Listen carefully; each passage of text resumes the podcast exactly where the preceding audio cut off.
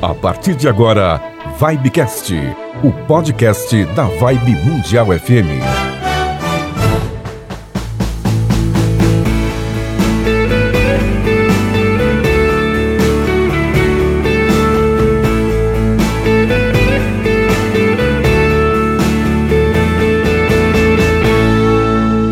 Muito bem, estamos de volta com o nosso Vibecast, o podcast da Vibe Mundial FM, né, Samira Jaine? Isso, Toninho Nascimento. Tudo 100% digital estereofônico? Sempre 100% digital e, no nosso caso, radiofônico também. É, as duas coisas é, aqui, estereofônico, estereofônico, também, porque estamos em todas as plataformas digitais, então é, é cada vez mais digital estereofônico e também, logicamente, cada transmissão pela frequência do FM é digital e estereofônico. Isso mesmo, falar em digital...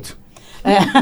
e falar em digital, você já adotou tecnologias para poder aprender coisas novas, cursos online? Tem que ser, né? educação né? à tá distância. Assim.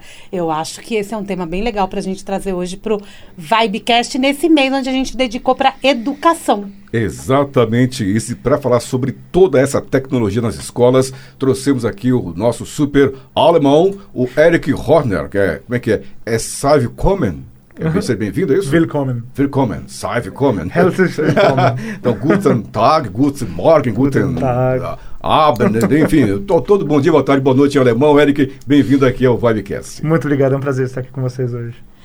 Samira, olha só, fala um pouquinho sobre o, o Eric aí, né? A questão do. Como é que é Horner? Como é que é? Hanna. Como é que é? Eric Hanna. Hanna. Ah. Mas o, alemão, de Horner. É, o alemão é uma língua muito bonita, né? O Eric Horner, ele é historiador, ele é doutor em História Social e especialista em gestão da educação básica e vice-diretor do Colégio Humboldt. Humboldt. É assim que eu falo, né? Exatamente. né? Que é, por coincidência, também bilíngue português e alemão. Exato. É, por isso nós brincamos com ele.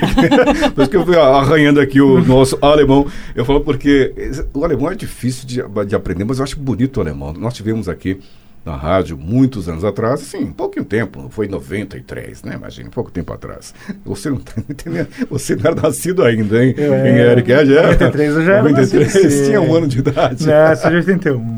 Pois é, tá vendo? Ah, então, o, tínhamos um programa, aliás, por isso, Samira, o ouvinte às vezes não sabe, mas por que mundial? Por porque a rádio, né, a rádio de nações, uhum. nós tínhamos programas voltados a várias nações, é, italiana, né, tinha o programa Bela Itália, tínhamos o programa O Bonsoir, que é um programa francês, e tínhamos também, logicamente, o alemão, que era o Deutsches Radio, uhum. feito pela, apresentado pela Ansgar Ilker von Matzen e o Walter Herbert Mick. Foi aí muito que você legal. aprendeu alemão, Eles né? me ensinaram as coisinhas em alemão. Eu nunca imaginaria. Eu acho uma língua bastante difícil. É, é um idioma que é, requer dedicação. Bastante. Né? E, e, o fato, agora até uma curiosidade, né? O fato da escola ser bilíngue as crianças já vão falando alemão desde o comecinho. Desde o comecinho. Nosso, e desenvolve. É, a nossa educação infantil ela é, ele é 100% bilíngue. Né? O único acesso é o bilíngue. É, e depois, mais tarde, até no, a partir do quinto ano, há uma divisão entre o currículo brasileiro e o currículo alemão. O currículo alemão leva à conclusão dos estudos no Abitur, que é a prova de finalização da escola e acesso às universidades alemãs. E, e o currículo brasileiro, então, finaliza com o ensino médio brasileiro. Uh, a diferença dos dois currículos depois é que você vai bilíngue até o, o, quarto ano, a partir do quinto ano você tem essa separação. O currículo alemão tem as matérias em alemão, então você vai ter matemática em alemão, alemão como língua materna, você vai ter é, física uhum. em alemão, e assim por diante, e matérias brasileiras básicas obrigatórias pelo MEC. E no currículo brasileiro você tem uh, alemão como língua estrangeira, né, com é, pelo menos é, seis aulas semanais, varia um pouco de cada série, além de matérias em alemão que a gente chama de alemão aplicado. Então você vai ter ciências em alemão, você vai ter artes em alemão, você tem outras disciplinas em alemão também que complementam a, a, a, matriz brasileira de fato, né? então com português e tudo mais. Vocês têm convênio com o governo alemão? Na verdade, o, o, o colégio não é só um colégio alemão, mas é, um, é uma a categoria é de escola alemã no exterior. Uhum. Nós não só temos vínculo, como somos é, é, supervisionados pela, pela Alemanha, avaliados pela Alemanha, temos professores especialmente enviados da Alemanha uhum. para o Brasil. Aqui é uma extensão né, de todo esse projeto, na verdade, daqui acaba sendo uma filial. Aqui, né? é, a Alemanha considera a educação um ponto da sua diplomacia. Então, as escolas alemãs ao redor do mundo, né, tem nos maiores, em todos os continentes tem escola alemã, é, como uma ação diplomática do governo alemão, uma, uma, assim, uma um, um soft core, um soft power. Isso facilita o intercâmbio, de repente, do brasileiro lá na, na, na Alemanha? Tremendamente, tremendamente. Vocês, logicamente, como é uma extensão aqui, né, acaba sendo uma filial, digamos, aqui do governo alemão aqui no Brasil, então eu creio que certamente ah, facilita bastante. Até a própria, a própria escola já faz essa ponte. Sim, aí. o tempo todo. Nós temos, é. nós temos é, é, grupos de, de, de, intercâmbio regulares, né, de, hum. de, certas séries. Os professores brasileiros é, que ensinam o idioma alemão também têm aperfeiçoamento na Alemanha. É, temos convênios é, com escolas alemãs. Essa proximidade é enorme. É, tanto que a, também nós nos vemos como uma escola de encontro. Não é apenas uma escola internacional ou bilíngue, mas uma escola de encontro cultural.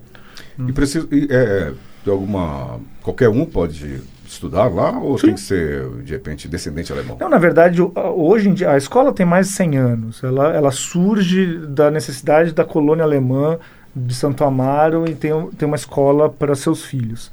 Mas esse perfil já mudou tremendamente. Né? Então, depois dos anos 50, a escola teve fortemente vinculada aos executivos alemães que vinham para o Brasil, especialmente para São Paulo.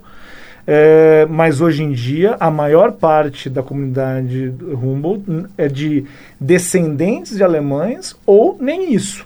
Né? Gente que tem simplesmente é, afinidade cultural ou busca uma educação de qualidade, com um viés internacional, com uma formação para um cidadão do mundo, que é o forte, o perfil do, do colégio. Bastante interessante essa visão do colégio bilíngue, né? É. Porque a gente deturpa exatamente como que ele, como que funciona.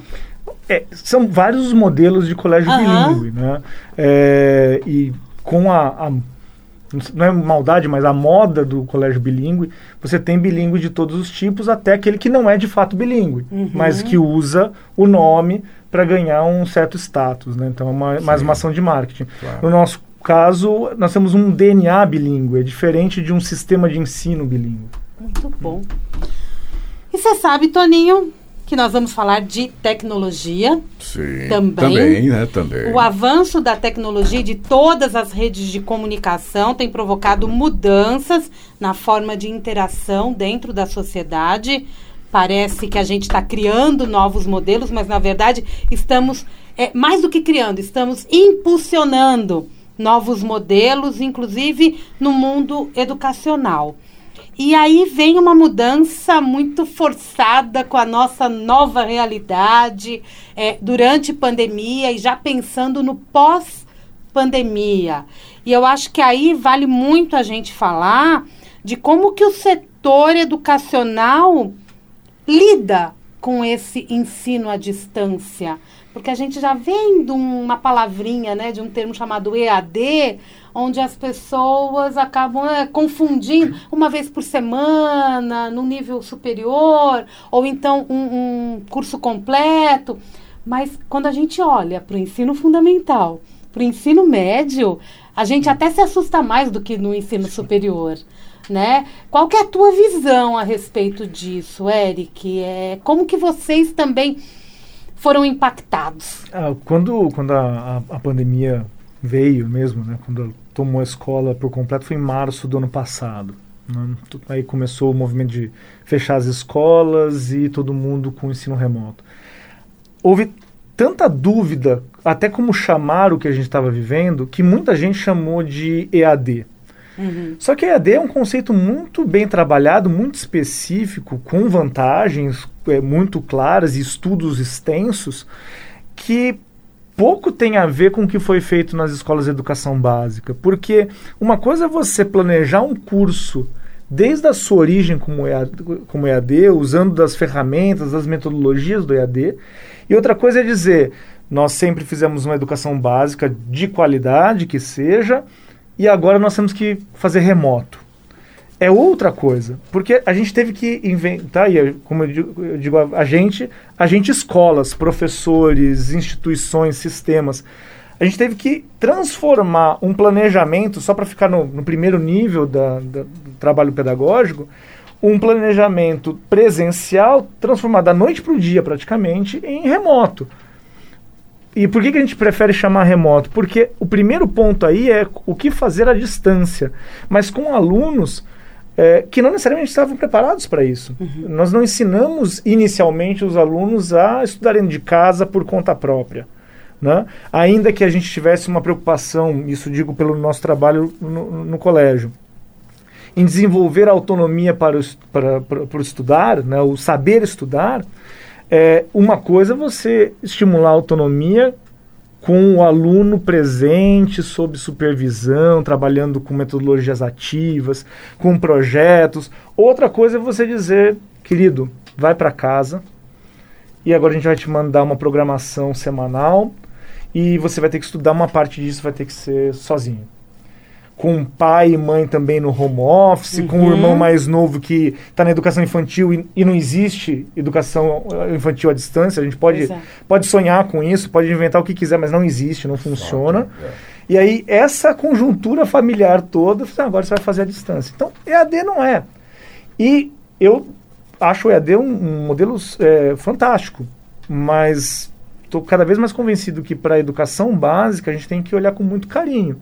Você não coloca uma criança em fase de alfabetização no EAD, você não faz. É difícil, né? É uma criança de décimo ano. Né? Não. Você pegar uma criança de. Vamos colocar até uma idade um pouco maior, uma, uma, uns 8, 10 anos de idade, que menor até esquece. Mas faz com que ela fique ali no computador. Quer dizer, ela gosta muito de computador para brincar. Exato. né, os joguinhos e tal. Mas para aprender, sem contar que o ser humano precisa disso, né? Contato, interação, sociedade. Troca, vivemos em sociedade. Então, ó, o meu filho, por exemplo, tem 15 anos, está no ensino médio. Ele prefere estar no sistema híbrido, que depois a gente vai falar sobre isso, né? Mas é, ele prefere as aulas presenciais que as aulas online. Porque, logicamente, rever os amigos, né, os coleguinhas, bater papo. O que é, é difícil, como uhum. você bem disse. O EAD foi criado, projetado, criado para isso. Né? É. Foi pensado, né, projetado, criado para ser assim. E para alfabetizar é, ou ensinar adultos, né? pessoas já alfabetizadas. Exato. Que, né? que já então, passaram pela vida escolar exatamente. e já aprenderam a estudar. E Isso. que é importante essa vida escolar Exato. quando a gente fala de vida social. Exato, é. E de interação com os amigos, com os outros, com as diferenças. É, inclusive, esse é o ponto é, pelo qual algumas pessoas dizem que não gostam de EAD para um curso completo. Ele faz cursos EAD, mas não faria uma graduação EAD porque sente falta do convívio, sim, sim, da troca, claro. da construção de vínculos, de network com seus colegas e professores e tudo mais. Sim. Mas aqui na, na educação superior você pode escolher. É. A gente foi jogado numa situação que não havia escolha. Eu tenho convicção de que é, é, a maior parte dos professores faria aula remoto de novo se fosse necessário. E aprendeu-se muito.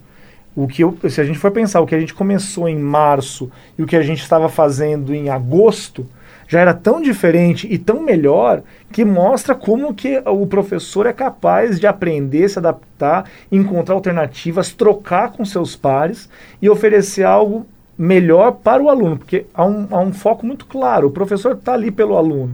Uhum. E esse, esse compromisso é muito forte. Mas se for para perguntar, olha, remoto ou presencial, o professor vai dizer presencial é ah, infinitamente dúvida, melhor. Claro, claro, porque tem melhor. outras dimensões aí. Isso é melhor para o professor e para o aluno. E né? para o aluno, sem dúvida alguma. É, é, é, que, na verdade, todos fomos pegos de surpresa, né? E virou um paliativo, quer dizer, ou faz isso ou ninguém faz mais nada, quer dizer, uhum. as escolas, né, a Secretaria de Educação, todo mundo, os governos, todos, todo mundo foi pego de surpresa. Então, quer dizer, ou dá-se aula online, ou fecha tudo, uhum. e aí começa uma confusão danada. Por quê? E as escolas? Como é que vão fazer? Né? Né? Muitas escolas fecharam. Tem que receber, e aí? Não é? e aí? Se não tem, não tem aula, então o é. pai vai dizer, o, né, o pai do aluno, a mãe, enfim, os pais vão dizer, eu não vou pagar. Por que eu vou pagar se que o aluno não está tendo nada? Então, quer dizer, foi um paliativo. Principalmente nos pequenininhos, é. né? Sim, tinha, era a única forma. Então, eu acho que, como você bem disse, no começo, como todo mundo, ih, José, e agora, José, o que vamos fazer? Mas de lá, de março até agora, houve-se uma evolução muito grande. Eu acho que o sistema ficou bem melhor. É. E, e, mesmo a gente aprendeu muita coisa com, com, aula, com, com o sistema remoto. Uh, o, o professor também repensou a, a forma da, da aula, o formato da aula, as estratégias. É, no nosso caso, nós repensamos até o modelo de avaliação, né, porque era óbvio, a avaliação com 20 alunos, 30 numa sala de aula, sob os olhos do professor, ela pode ser de um jeito. A, a, prova feita digitalmente à distância, se eu fizer a mesma prova, vai virar. Pode corrigir só uma, porque serão todas iguais. Você manda uma prova para o aluno, no WhatsApp todo mundo se conversa, não tem mais prova. É. E a gente teve que pensar outra forma de avaliar. E que é um modelo de avaliação que a gente adotou, né, de uma prova autoral, de uma produção autoral, o aluno é avaliado por um projeto semanal, que é o que a literatura pedagógica já defendia há 15, 20 anos, pelo menos.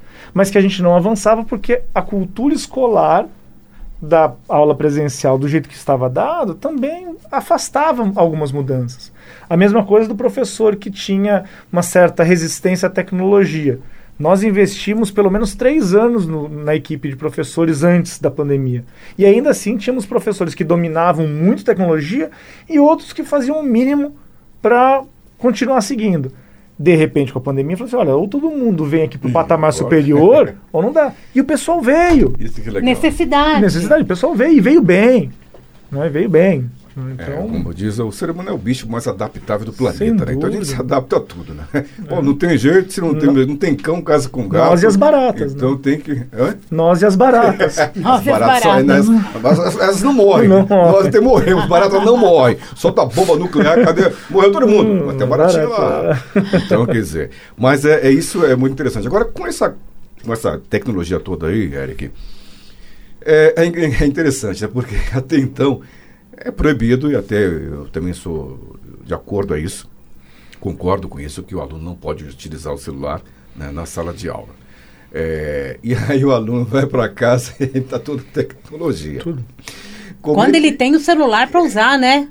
Como quando assim? ele quando, né, quando não é de classe baixa ah, e nem casa, tem o equipamento. Fato, fato, isso é verdade. verdade. Mas é, é interessante porque e agora, esse aluno está acostumado o tempo inteiro usar o celular em casa, ou o computador, ou o tablet, enfim, para aprender pra, eh, as aulas, com as aulas on, nas aulas online.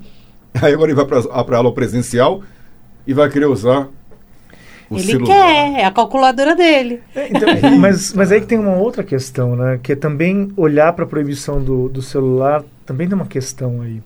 É claro que nenhum professor deseja que o aluno fique. Não, perdendo a concentração por conta do celular. Que se comunique por um WhatsApp, uma conversa alheia à escola, uhum. alguma coisa assim, a sala de aula. Mas ao mesmo tempo, quando você, e foi o que em parte a pandemia provocou, muda o olhar so, da, sobre a aula é, e coloca o celular eventualmente como ferramenta, ele não é necessariamente um vilão. Não é obrigatoriamente o, o, o quem atrapalha a não ser que você dê uma função para ele. Foi isso que aconteceu com todos os recursos digitais, o computador, o notebook, o tablet, o celular, a ferramenta que você tinha à mão. Então, não dá para desconsiderar que um smartphone é uma ferramenta de pesquisa, contanto que a aula exija pesquisa. E aí a gente entra numa discussão que não é nova na educação, mas pelo menos na educação brasileira, tem sido colocada de lado nos últimos 20, 30 anos quase, que é a questão da, das metodologias ativas, do aluno no centro do processo. Nós temos uma cultura tão centrada na figura do professor que a ideia de que o aluno precisa produzir, participar, se colocar na produção do conhecimento é, leva muitas vezes, inclusive de, de pais é, muito bem intencionados, em falar: mas tá tendo aula ou meu filho está fazendo tarefa na aula? Hum. Porque é uma mudança de perspectiva. Então, não me interessa mais, ou não deveria interessar mais, o professor que mantém uma palestra por horas. Imagina um aluno numa escola que opta por uma, uma aula síncrona, ou seja, tem seis aulas ou sete aulas naquele dia, seis, sete aulas por Zoom, Teams ou outra plataforma. Você enfia um aluno lá por cinco, seis horas seguidas vendo o professor falar. Eu não, não sei vocês, mas eu não consigo ficar seis, tá, sete horas dá, ouvindo o YouTube ou maratonando uma série. Eu preciso é, levantar, dar uma volta. É, sim, claro. Então, a, esse contexto também da pandemia fez com que a gente pensasse, olha, mas será que esse é o modelo de aula? 35, 38 horas semanais de gente falando na orelha do aluno. e aí depois o professor reclama que o aluno está com a câmera fechada, deitado na cama, jogando alguma coisa numa outra máquina e assim por diante. Então, a partir do momento que você coloca o aluno como agente desse processo e o professor como um orientador desse trabalho, você tem uma outra perspectiva, e aí, eventualmente, o celular é uma ferramenta, como o notebook é uma ferramenta, como o tablet é uma ferramenta, ou como o laboratório de ciências é uma ferramenta, a biblioteca é uma ferramenta, tudo é meio para um fim maior que é a aprendizagem. E ele vai produzir. Ele vai produzir. Ele vai estar produzindo o tempo todo. E aí esses equipamentos saem da área do entretenimento na vida desse aluno. E ganha, ganha sentido, ganha significado. Não. É? Não, é, me parece que já existem algumas uh, faculdades que nem uh, utilizam ou utilizam pouco né, a questão de o caderno. Inclusive, algumas provas são dadas direto pelo celular. Eles usam uma plataforma uhum. que as provas, você, o aluno tem a prova no celular. Né? Isso já é faculdade de ensino superior, né? uma pessoa adulto. Isso é uma é o futuro? Depende. Eu acho que tem espaço no futuro para isso também. Acho que a, questão é como é que a gente é, concebe, quais são as nossas concepções norteadoras na educação. Para o nosso trabalho, especificamente, a nossa preocupação era como é que eu faço para desenvolver um aluno que consiga estudar por conta própria, é, receber os inputs necessários para aquilo que estudar sozinho é muito difícil né? Então, uma orientação, um tema que é mais complexo, uma explicação mais pontual, um espaço para tirar sua dúvida e uma mentoria. Para falar assim: olha, você já estudou isso, isso, isso, olha, eu estou vendo aqui o seu resultado, dá um bom feedback, isso aqui você foi bem, agora eu preciso que você faça também isso, isso, desenvolva essa, essa linha, esse exercício, essa leitura. Então, o foco nesse aluno não é uma questão só do, da avaliação pelo, pelo celular ou de uma coisa muito rápida, muito instantânea. Mas, por exemplo, para a gente, a avaliação com múltipla escolha, com os, os xizinhos ou o clique só, perdeu sentido, porque eu preciso, na verdade, para saber se o meu aluno está aprendendo de forma mais ampla, olhar para o aluno também de forma mais ampla. Ele vai ter que produzir, ele vai ter que se colocar, ele vai ter que é, ler, comparar. São, são habilidades e competências mais elevadas. Então, eu posso ter um teste rápido? Posso, como etapa para coletar uma informação numa aula, para movimentar uma discussão, um trabalho em grupo. Então, tem, tem faculdades também que é, já adotaram, antes das escolas, privadas, é, escolas é, de ensino médio, fundamental e principalmente as, as privadas, metodologias como, por exemplo, aprendizagem baseada em problemas. Né? O pessoal gosta em inglês do PBL, né? Problem Based Learning, que é você lançar um problema para os alunos que, em grupo, tem que destrinchar esse problema e estabelecer um plano de estudo para resolver esse problema. Então, é, o professor, aí ele é um mediador desse processo. Ele não é menos professor por conta disso, né? pelo contrário, ele vai ter que acompanhar muito mais detalhadamente. Ele é um mentor, né? Ele é um mentor, ele vai ter que se dedicar até para pensar a, as N possibilidades que surgirem nesse trabalho, mas o aluno sai com o domínio claro de que o que ele estudou ali, ele construiu. E o que você constrói, você não esquece. Uhum a educação que a gente tem é, tradicionalmente no Brasil, e em grande medida por conta dos exames vestibulares, é, é uma educação de volume enciclopédica. Você tem que saber muito de tudo o tempo todo, até o último detalhe, morrer de fazer exercício, listas, mas no dia seguinte do vestibular você fala: agora eu vou fazer outra coisa da minha vida, joga fora o que você aprendeu e se vira. É muita teoria e pouca prática? É mais do que só muita teoria. Né? Por conta dessa, desse método geral imposto pelos exames vestibulares e mesmo pelo Enem hoje em dia, já em grande parte, uh, é mais o é mais valorizado o quanto você memorizou do que de fato aquilo que você aprendeu e domina. O domínio de uma informação é diferente da memorização eu posso guardar o nome de todos vocês e não necessariamente saber nada sobre vocês. É. E eu que. Uhum. Tá, sei nomes. E eu faço o que com esses nomes? Eu faço uma associação direta, básica. Mas talvez se eu souber mais sobre vocês, eu faço outro nível de, de associação, de interpretação, de construção de informação bastante interessante esse ah, lado, né? sim. né? É o aluno como o, o produtor, produtor, né? E o professor como facilitador. Um facilitador. O tempo todo. É. E, e você acredita que este modelo está muito longe de chegar na, nas escolas do Brasil, principalmente quando a gente fala no público, que é mais engessado? Olha, eu, eu acho, primeiro eu só queria fazer uma parte com relação à, à educação pública eu acho que a gente tem uma, uma visão até um pouco é, romântica da educação privada. A diversidade de escolas no universo privado agora ficou inclusive mais escancarado com a, com a pandemia. Porque você, a gente acha que a educação pública é muito carente, o que em grande medida é, é verdade, mas na educação privada você tem o colégio de, de elite com rios de dinheiro, ou pelo menos muito recurso para investir no que for necessário. Uhum. E você tem a escola privada que fecha as contas ali no, no azul, mas justinho, que está quase próxima da educação pública. pública. E isso, isso distribuído num país de proporções continentais como o Brasil. Né? Então, é, quando, por exemplo, eu falo da, da condição do, do colégio no qual eu trabalho, é, eu sei que não é a mesma condição nem de outros colégios privados do mesmo bairro. Né? É, mas a dificuldade, acho que há várias questões aí, porque da dificuldade de se avançar para uma educação que use uma concepção mais ativa do aluno mais no centro do processo. Um é a formação de professores. Nós ainda temos uma formação de professores bastante defasada. Outra é a própria expectativa social que se tem com relação à escola. É, não é raro a gente conversar com pais que se sentem tanto frustrados é, com, com as escolas, eu não digo só é, é, da, na qual eu trabalho, mas por, por conversar com colegas também, que sempre carregam a escola que tiveram.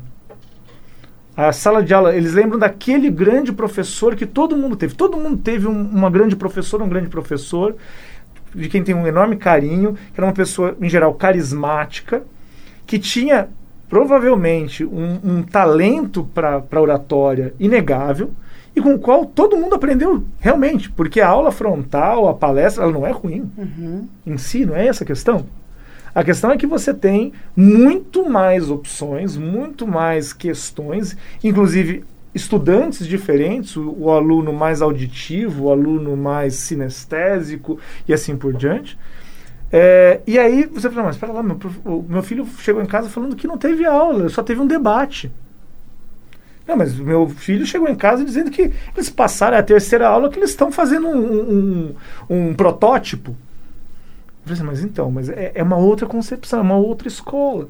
E isso está tão forte na nossa cultura que se eu disser para alguém, falar, olha, você tem um tom professoral, é porque você fala bem com autoridade e os outros ouvem. Mas se eu disser, olha, o meu professor, ele, inclusive, ele é tímido. Mas ele é muito bom, porque ele atinge cada aluno na sua necessidade, propondo uh, um, um, uma educação ativa e um desenvolvimento desse aluno a partir da sua potencialidade. Eu estou falando de um bom professor do mesmo jeito. Só que a uhum. expectativa social é, é tão outra, é tão, tão distante disso que muitas vezes eu preciso primeiro mostrar para a sociedade para a comunidade escolar, para os pais em geral, que pode se aprender de outra forma. E pode se aprender melhor de outra forma. Ué. Sem desqualificar o que aconteceu Sim. no passado. É preciso uma mudança, é, né? Eu também, fui, educacional. eu também fui formado nessa outra escola, não nessa nova escola. Ah, inclusive, que nós temos a notícia semana agora, Samira, do, de um professor indiano que é o Nobel.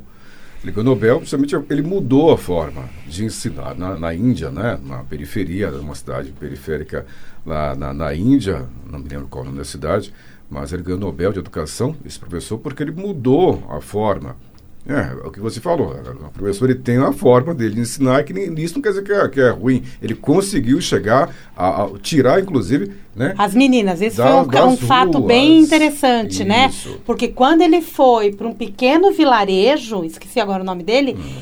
ele encontrou muitas meninas que nem poderiam ir para a escola. Uhum. Por quê? Porque elas tinham que se uhum. casar.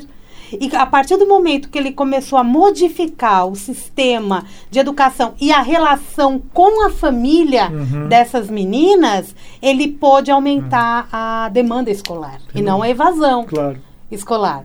E aí entra também né, a questão da escola, do aluno com a família. Né? A, a pandemia aproximou Sim. professor também da vida familiar, a, até por causa da tela? É o Dizali, do professor Dizali, né? O Hã? professor Ah, você já achou aí? É. Então tá é, aliás, esse prêmio. Esse prêmio, é, Prize, né? é, esse prêmio é fantástico. Nós sempre temos brasileiros entre os finalistas. Todo ano nós temos. A, a, acho que do ano passado foi a professora Garofalo, que é da, da, da rede pública. Que ganhou que trabalho com Libras. É, é, de Libras. O de Libras. Exatamente. E teve um outro com Cultura Maker na periferia também, que foi Isso. sensacional. Tem professores maravilhosos, maravilhosos. aqui no Brasil. É, é, é a profissão nata, uhum. né? Aquele educador que faz tudo isso por amor, uhum. né? Por amor, mas com muita ciência e muita formação, porque também é, é arriscado. A gente tem essa sensação de que a, a, a, a educação é só um talento ou só uma paixão, mas poderíamos falar isso também do médico, do bombeiro uhum. ou de uhum. qualquer outra profissão.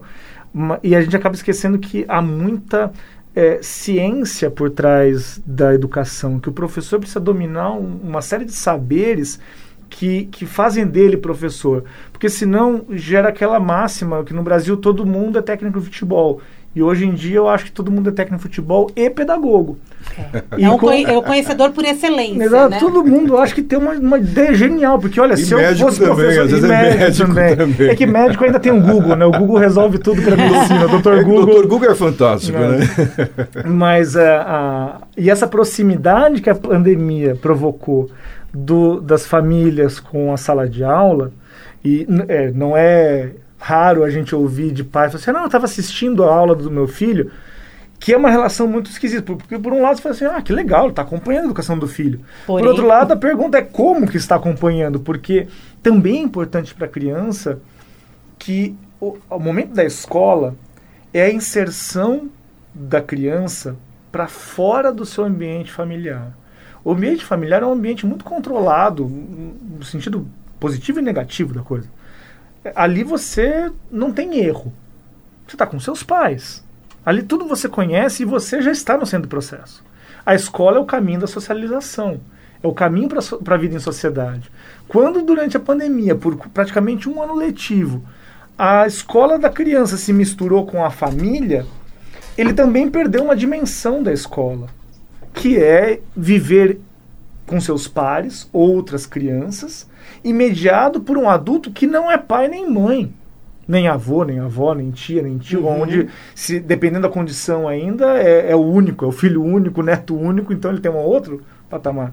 Então, essa proximidade, ela trouxe frutos positivos, sem dúvida alguma, mas também uma linha de tensão. E quando a gente pensa na virada do ano de 2020 para 2021, que até o final do ano passado, a opinião pública, a maioria dizia que não queria que as aulas voltassem. Aí pediram o retorno das aulas presenciais para o Papai Noel, ele deve ter atendido, porque no dia seguinte ao Natal, do é. Ano Novo, todo mundo estava convicto nada, que tinha que voltar de, de tudo que é jeito. É. Não importasse como. Né? Não aguento mais meu filho aqui, volta às aulas, pelo amor de Deus. Exato. E o filho também devia estar dizendo, não aguento mais meu, meus pais aqui, eu também quero voltar. Recíproca então, a vida é, Quero meus amigos. Exato. Né? É, mas, é, ao mesmo tempo, o professor, o aluno, os pais, nessa mistura digital, é, todo mundo ficou bastante exposto a, a, essas tensões. Eu ouço de muitos colegas e sinto que as comunidades escolares elas estão muito fragilizadas. Né? Há uma tensão muito grande, porque pensa, eu estou convicto de que meu filho tem que ir para a escola. Não significa que eu não tenha medo que ele pegue Covid-19. É, eu tenho medo que pegue Covid-19 e as, as aulas voltem a ser remotas, porque eu estou trabalhando, como é que eu faço com meu filho? Uhum. Eu estou indo, estou trabalhando presencialmente e meu filho de, de 8 anos não vai ficar sozinho em casa. Aí, se isso acontecer, eu vou mobilizar meu, meus pais, que são idosos. É uma rede de si muito grande. O aluno, por sua vez, é a mesma coisa. Ele voltou para a escola, mas não é aquela escola que ele lembrava. Porque é a escola com máscara, com um metro e meio de distância, com banho de álcool gel a cada cinco minutos, com lanche no recreio, cada um sentado num X. É, não, é tá fechado, né? A, a cantina, a cantina fechada, fechada, não pode abrir. A, é, inspetor de aluno parecendo é, guarda, guarda, de prisão. prisão Opa, põe a máscara, pelo amor de Deus, você terminou de comer, ó, já deu tempo. Mantenha a distância. É, é uma situação muito atípica e, e, e precisa ser, para continuar aberto, a gente precisa seguir esses protocolos é uma necessidade, mas não significa que a gente queira, a gente precisa. É. Então há uma dimensão tudo muito intenso e, e os pais preocupados, assim, mas 2020 não foi um ano normal. 2021 também, se 2021 também não for normal, o que, que vai ser da vida escolar dos meus filhos? Então, tudo cria uma ansiedade muito grande. E o professor, nesse meio de campo, fala assim: como é que eu lido com isso? Uhum. Levando, tentando o máximo, fazendo o máximo, e o professor brasileiro ainda é um professor muito diferente do, do, de outros lugares do mundo. O professor brasileiro, na maior parte das vezes, ele é um professor horista que dá aula em mais de uma escola é. e que pode ter mais de uma regra, ou mais de um protocolo, mais de um planejamento, mais de uma concepção de trabalho híbrido. Então ele vai ter que lidar com, sabe, mãe de criança pequena é. Que tem que ficar com o olho é. em todas as crianças. É e pode se confundir. Pode se confundir. O que, que, você acha que é mais difícil, velho? Que é a adaptação do professor a esse sistema ou do aluno? Ou dos pais? Olha, é, é, é, bastante difícil dizer, porque cada um carrega as suas especificidades, né? O, o, o professor, eu tenho um professor que não, não voltou é, para aula presencial porque ele próprio é do grupo de risco. Então, os alunos estão presenciais, mas ele está remoto. O aluno tem que se acostumar com a ideia, então, que ele vai ter professor que está presente, enquanto ele também está, e outros que ele está presente na escola, mas o professor não, transmitindo a aula para dentro da sala de aula. Esse é um cenário é. de adaptação.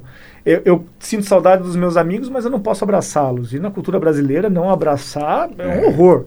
Exatamente. Não? Sem beijinho, sem abraço, sem aperto é. de mão. É tudo pois é, muito difícil para as famílias toda essa carga emocional, né? O seu filho é o seu tesouro. Você tá, você sabe, você lê jornal e vê se a pandemia está melhor ou pior e lamentavelmente cada vez que você abre o jornal você tem a sensação de que está pior.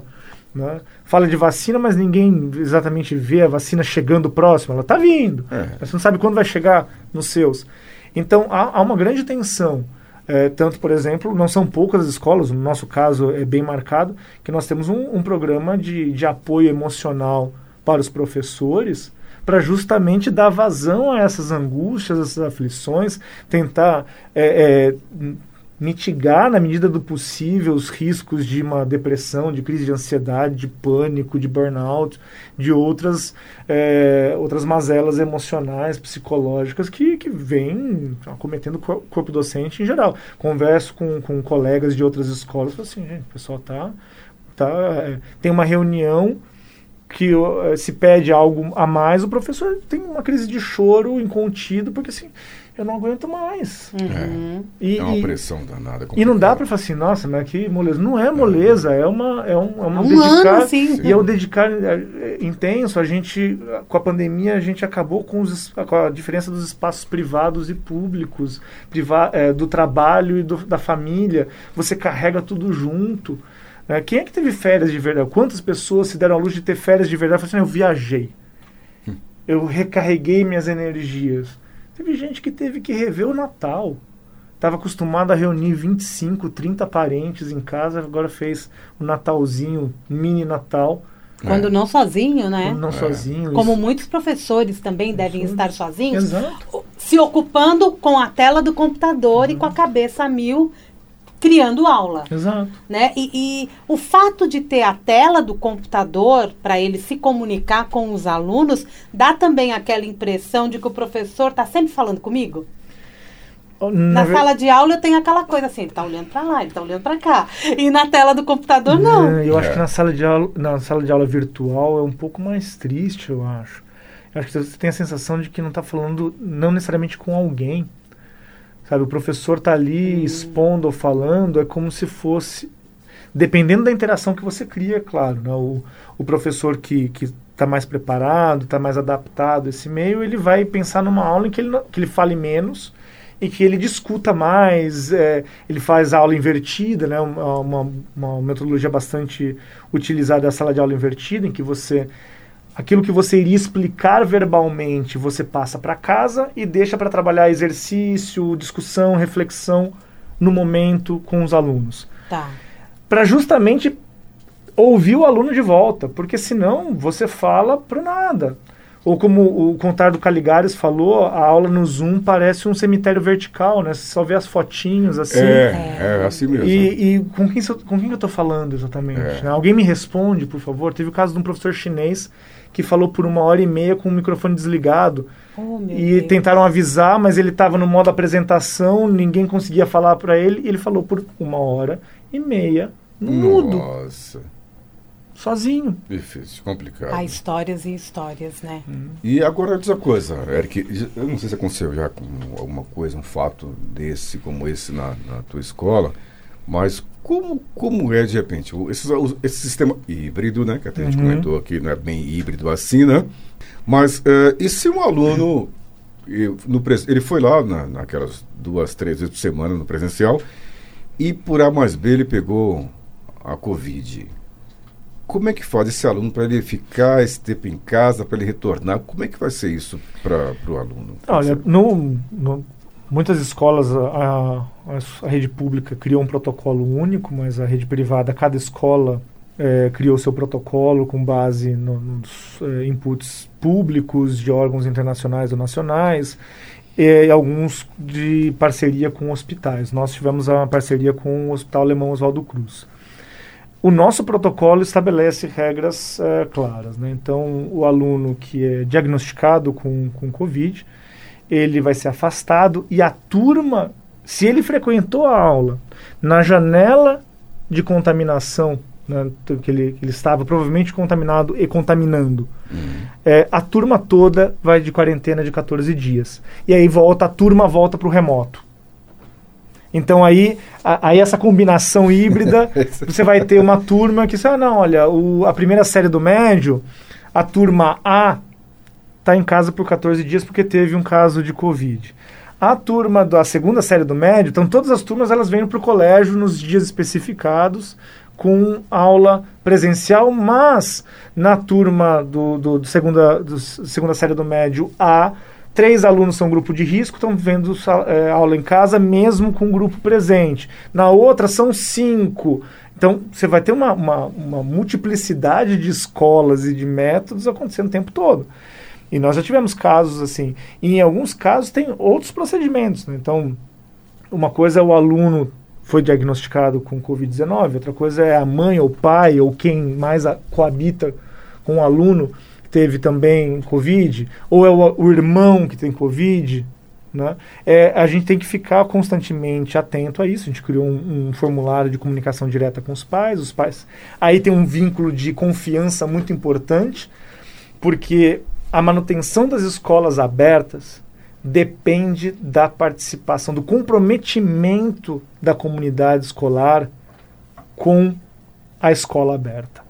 Então a família tem que tá com, ter clareza do compromisso de seguir os protocolos dentro da escola, de, na medida do possível, não jogar pelos ares o protocolo fora da escola seja, não adianta a gente estar tá com distanciamento, álcool gel, máscara e tudo mais, e no final de semana rolar um churrascão nervoso no condomínio, todo mundo junto, duas ou três escolas misturadas.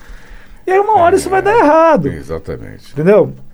Então é muito difícil. Né? Mas, pelo menos no, no, no que diz respeito à aula, volta para o remoto, segue o barco com o que a gente já conhece. Bom, e agora gostaria que você falasse um pouco mais sobre o sistema híbrido, que a gente tanto ouve, né?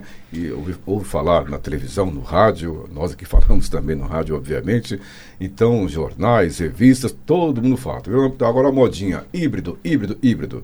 Então, o que é de fato o sistema híbrido e qual a, a sua opinião sobre isso? A, a, o conceito de ensino híbrido ele não é uma novidade.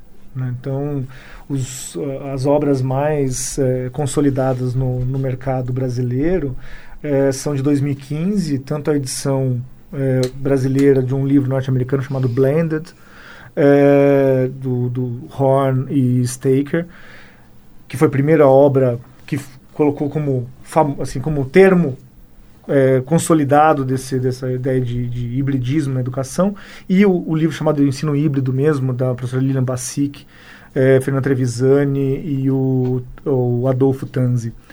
É, mas a discussão de ensino híbrido já vem da, daquela década, começo de 2010, 2009 e assim por diante.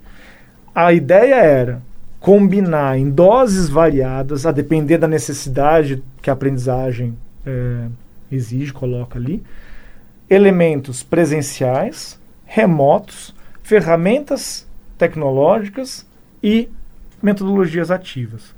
Significa dizer que eu vou ter alunos trabalhando parte do tempo presencialmente, parte do tempo remoto, parte do tempo remoto conectado ao professor, parte do tempo remoto de forma autônoma, usando o computador ou usando a biblioteca com rotação é, de estações ou de ferramentas. É, o, a ideia do ensino híbrido é muito ampla. Não existe o ensino híbrido.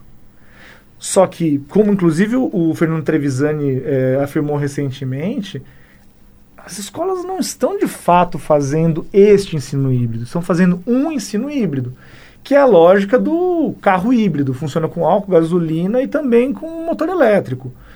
Combina é uma combinação de elementos, porque nós seguimos fazendo um pouco remoto, um pouco presencial, com metodologias ativas, mas na lógica híbrida original, é, se pensa que todo aluno vai estar presente em algum momento na sala de aula. E hoje em dia, nós não temos 100% dos alunos presentes em algum momento. Não importa se a escola fez uma, um rodízio semana A, semana B, ou dois ou três dias por semana, não é isso. Alguns alunos, porque são grupo de risco, ou porque moram com pessoas do grupo de risco, é, optaram por não retornar à escola até ter vacina ou até parecer que a, que a pandemia deu uma, uma arrefecida. Então, isso significa que tem gente que vai, só vai ter aula remota porque ele vai estar de casa. E outros que vão combinar remoto e presencial. E com tudo isso, precisa se garantir que a aprendizagem ocorra. É, ocorra. Né? E que grande parte para essa. A aprendizagem vai ocorrer.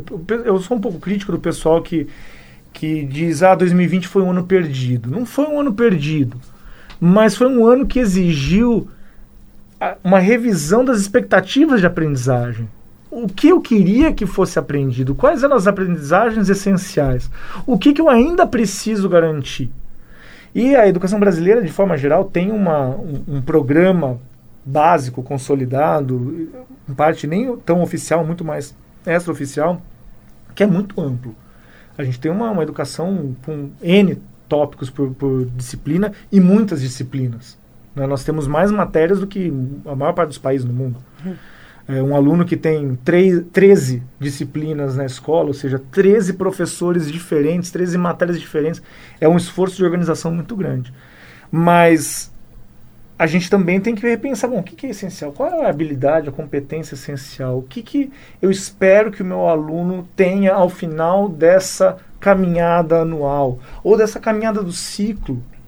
Eu diria que está melhor o aluno que está no intermediário da escola. Porque ele vai ter tempo, ele já veio, ele já fez, já passou por uma fase inicial uhum. né, de alfabetização e tem ainda um bom percurso escolar pela frente. o aluno que foi pego pela pandemia na fase da alfabetização, a escola tem uma responsabilidade enorme de garantir aprendizagem é, até o final do período escolar. Vai ter que recuperar esse aluno porque a alfabetização remota não existe. Isso é bem sério. Isso é né? bem sério. E o aluno que está no final do período escolar, se a escola investiu na autonomia, esse aluno vai ter men menor prejuízo. Se a escola sempre foi muito é, é, depósito de informação, né? então aquela coisa bem quadrada, sistema de ensino, apostila, informação, informação, exercício, esse aluno vai chegar no final é, da escola agora, né, 2020 2021, achando que ficou meio abandonado. Alguns podem se dar bem, mas outros vão falar assim, olha, eu sentia falta daquela, daquelas aulas em que eu, eu, eu assisti e tudo que eu precisava estava na aula. Vai muito da personalidade também, do aluno também. Também. Bom, isso na verdade acho que vai acabar virando uma, uma tendência, né? Acho que talvez até essa, com essa pandemia, mesmo não vai acabar essa pandemia, com fé em Deus, vai acabar, vai, aleluia, acaba. De uma forma ou outra, é, vai acabar. Então, acabando essa pandemia, eu acho que é, esse é o momento né, de colocarmos de fato em prática, né, de nós brasileiros, né, uh, o ensino híbrido. Né? Porque o que acontece? Um dos benefícios que podemos esperar após essa mudança é que temos cada vez mais alunos prontos para serem, de repente, autodidatas. Né? O cara, de repente, olha, pegou assim, aprendia isso, aquilo, então vê aquela inspiração, né? Por é, entender que o ensino presencial é importante, mas de repente não é uma a única opção. Tem até pais que preferem, inclusive, eles preferem ensinar é, o aluno em casa. É. Aí, de repente, com o sistema online, EAD, como quiser, ou híbrido, facilita essa ideia é. desse pai de, de homeschooling, repente, né? Homeschooling é uma polêmica. A gente tem tempo para entrar nessa? Pode Porque... falar um pouquinho. Fala que eu te escuto, Eric. Pode não, falar é o seguinte, um pouquinho. Que a, a, questão do homeschooling é, é que assim, a escola ela não é só pela aprendizagem ela é, pela aprendizagem formal. Ela tem um, camadas de aprendizagem que a educação em casa, a educação doméstica ou em inglês o homeschooling não vai dar conta nunca. Né, dessa, do convívio com o outro, da negociação, da, da aprendizagem coletiva, da influência que o, o, o, os meus colegas, meus pares têm sobre mim na construção da minha própria identidade como, como indivíduo neste mundo complexo. Se eu educo meu filho em casa, a via é única. É eu, autoridade paterna, com o meu filho. Ele vai discutir, ele vai, ele vai é, tornar um, ele vai formular um pensamento complexo com base em quê? Na leitura que eu ofereço, na autoridade que eu estou ali é, é, impondo. Não há espaço para uma, um, uma discussão formadora.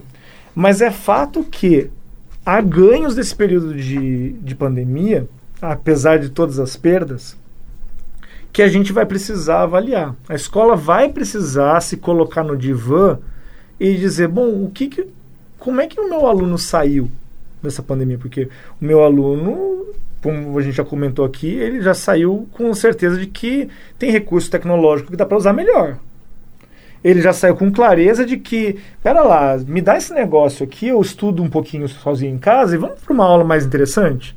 Uhum. Vamos discutir, eu não preciso ficar ouvindo. E ele fala, né? E ele vai falar. Então, esse aluno também saiu diferente, esse professor também saiu diferente. Então, é um momento da gente avaliar, de fato, o que a gente ganhou para consolidar e aquilo que a gente percebeu que está falhando ainda para corrigir. Né? É, e aí entra essa questão do aluno que a gente quer formar. Eu quero um aluno repetidor, eu quero um aluno resolvedor de prova de vestibular, ou eu quero um aluno que sabe estudar. Porque o, o, o autodidatismo ele vai ser necessário em algum momento da sua vida. Eu não acredito, assim, é raro o aluno que, que tem uma, uma, é, uma veia autodidata em tenridade. Mas depois, na universidade, na vida profissional, se você não sabe estudar, você não faz um curso EAD.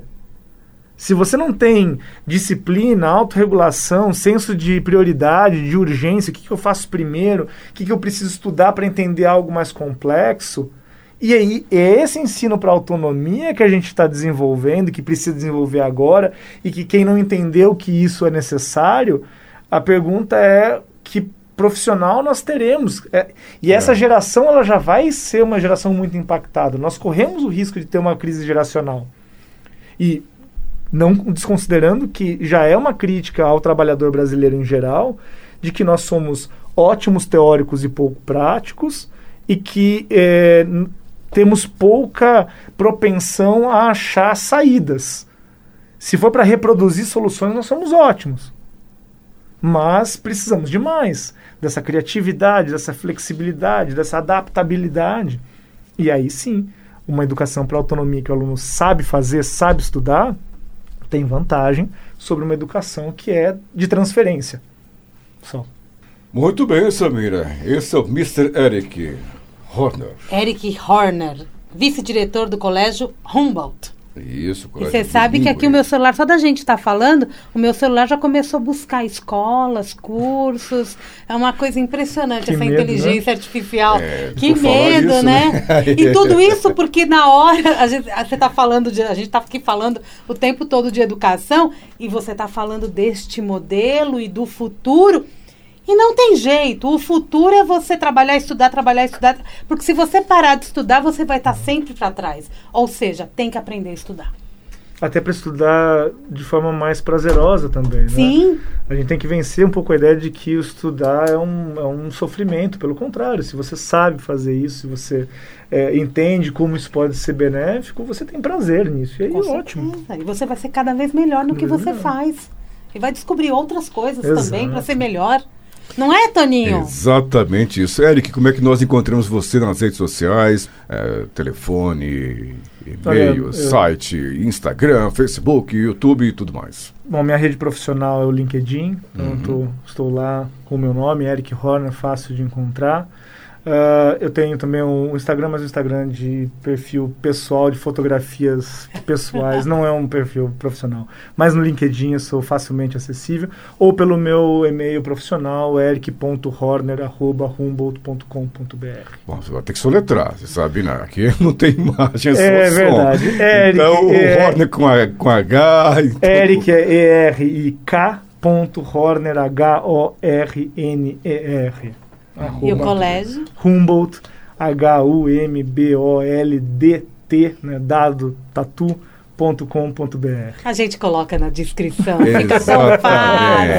A gente tem aqui o João Paulo da nossa produção que não vai deixar isso escapar. J, ele escapou da entrevista. Exatamente, ele não quis falar, João. Como assim? Como assim? Mas ele ficou aqui aprendendo. É, o JJB, a, a nossa produção, né? Que, que são Dois J's e um B. Então, o João, a Jennifer e a Bruna. É isso aí. Muito bem. Uma mensagem pra gente, Eric. Uma mensagem? Uma mensagem. Um, olha, eu, eu acho que vale a mensagem que a solução dos problemas está na educação. Parece que agora é um problema, mas é na educação que tem a solução desses problemas. Pela, pelo envolvimento, pela dedicação e por uma abertura para o novo. Né, nós estamos vivendo um momento em que as pessoas estão se fechando nas suas opiniões, nas suas convicções, como se fossem fortalezas, castelos. O que a gente precisa é justamente vencer esses muros, essas barreiras, para se conectar com novas possibilidades pela educação. É isso aí. Pensar na educação como o nosso futuro de verdade. Começar a trazer isso mais em pauta. Né? Exato, exato. Acho Discutir gente, mais isso. A gente nunca falou tanto de educação. Eu, eu acho que isso é um ponto positivo. Uhum. Acho que a gente pode melhorar muito na, na abrangência, na, na, profundidade com que se fala de educação. Mas já é muito positivo que isso é pauta atualmente. Que bom. É, a educação é a base de tudo, né? É, todos os povos, inclusive. Então, falamos hoje com o Eric Horner. Então, é um, Eric, muito obrigado por sua participação. Espero que você volte outras vezes mais aqui conosco. À disposição. um papo, inclusive, não só no nosso, pod, no nosso podcast, no Vibecast, mas também dentro da nossa programação da rádio, a FM 95,7. E foi um prazer tê-lo aqui. Agora, dá um, agora manda uma mensagem, dá um, um tchau em alemão. Porque a Samir está aqui doidinha. que, é, que ela tem a cara de alemã dela, e o Jota também aqui. Então, e o, até o nosso amigo, o sonoplasta também, o Gabriel. Então, mande mensagem na, alemão. Na verdade, eu quero só compartilhar uma curiosidade do alemão. O alemão, quando ele fala um tchau, o tchau mais formal, é um até mais ver, ao Wiedersehen. Uhum. Mas, quando se fala em telefone ou rádio, a gente vai falar até mais ouvir, ao Wiederhören até mais ouvir, porque eu não estou vendo ninguém. Sensacional! é, muito bom, bom, Olha, mais uma curiosidade, né? Muito bem. Dunk, Dunk. Bitter. Obrigada, Eric. Um prazer te receber aqui, viu? Prazer Como o é Toninho meu. disse, fica o convite para que volte mais vezes para a gente poder discutir esse tema tão importante Fico no nosso dia a dia. Foi um prazer estar com vocês. Obrigada, viu?